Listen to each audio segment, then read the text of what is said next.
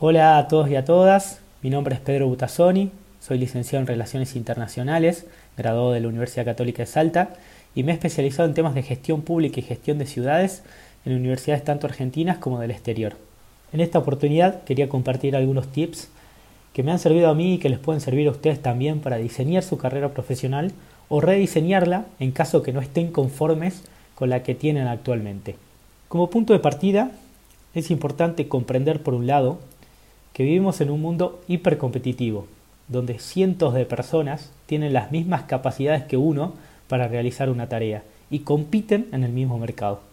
Por otro, que es un mundo donde la incertidumbre y el caos son la regla. Si tenían la aspiración de tener una vida de estabilidad laboral como nuestros abuelos en el siglo XX, quiero darles la mala noticia que no creo que sea posible. Por lo tanto, deben pensar en proyectar su vida profesional como un largo recorrido de unas cuatro décadas, donde la inestabilidad será la norma y donde ya no tendrán el lugar de trabajo garantizado.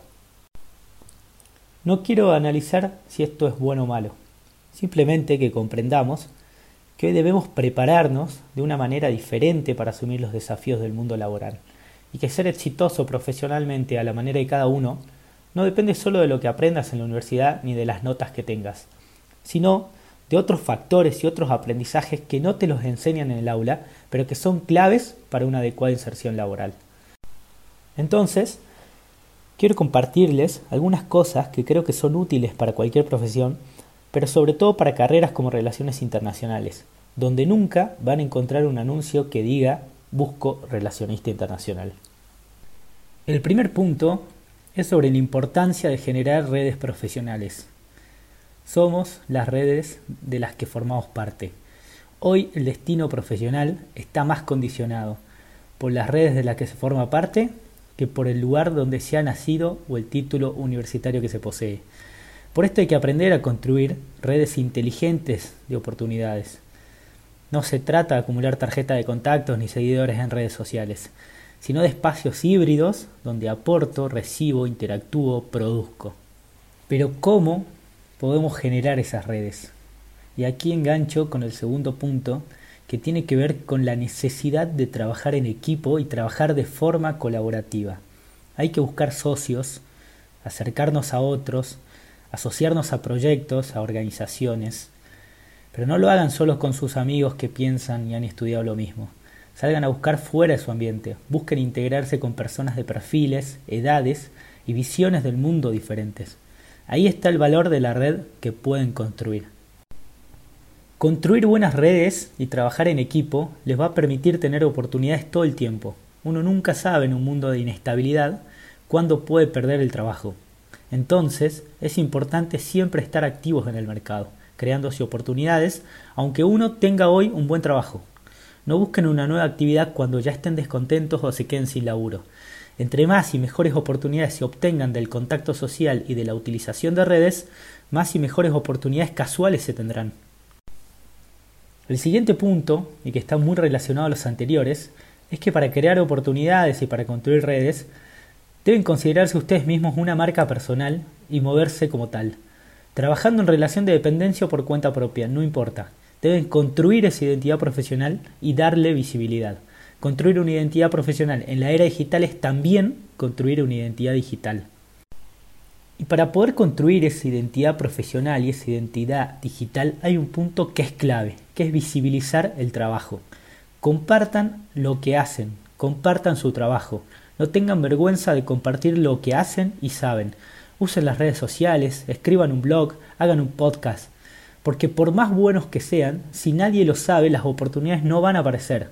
Y si hoy no tienen trabajo, ofrezcan lo que saben hacer. Ofrezcanse a trabajar gratis si hace falta. Hay que ofrecer valor para ganar en visibilidad focalizada. Esa visibilidad dará prestigio y ese prestigio repercutirá en mejores oportunidades profesionales y de mercado. Y no esperes que todo sea perfecto para compartirlo. Hay que compartir lo que estamos haciendo, incluso nuestros errores.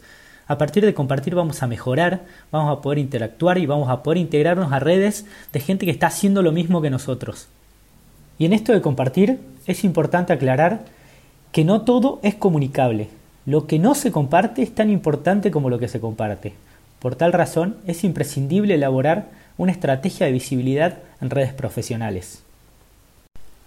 En este sentido, tenemos que tener mucho cuidado con lo que mostramos de nuestra vida privada y cómo lo mostramos. Para la vida profesional somos lo que la gente cree que somos.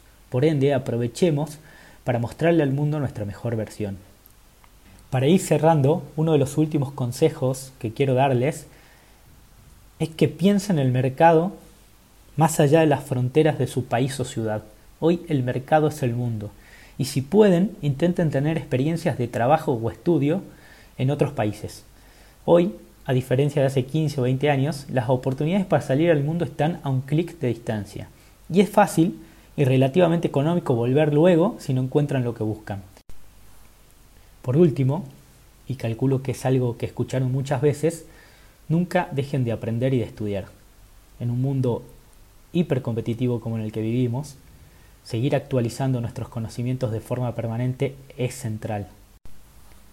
Con esto no me refiero solo a seguir aprendiendo y a incorporando conocimientos sobre su carrera o su especialización, sino también a incorporar habilidades y competencias que le van a servir para potenciar su carrera, para visibilizar su trabajo y para insertarse de una mejor manera en el mercado. Por ejemplo, habilidades de diseño gráfico, de edición de videos, habilidades para la comunicación, los idiomas en general, son todas herramientas que nos van a ampliar el horizonte de oportunidades y darnos un valor diferenciador en relación a otros profesionales que tengan nuestros mismos conocimientos teóricos. Espero que todos estos consejos les hayan sido de utilidad y los motiven a generar redes inteligentes, construir una marca personal, visibilizar lo que hacen y pensar que su mercado es el mundo. Les mando un abrazo.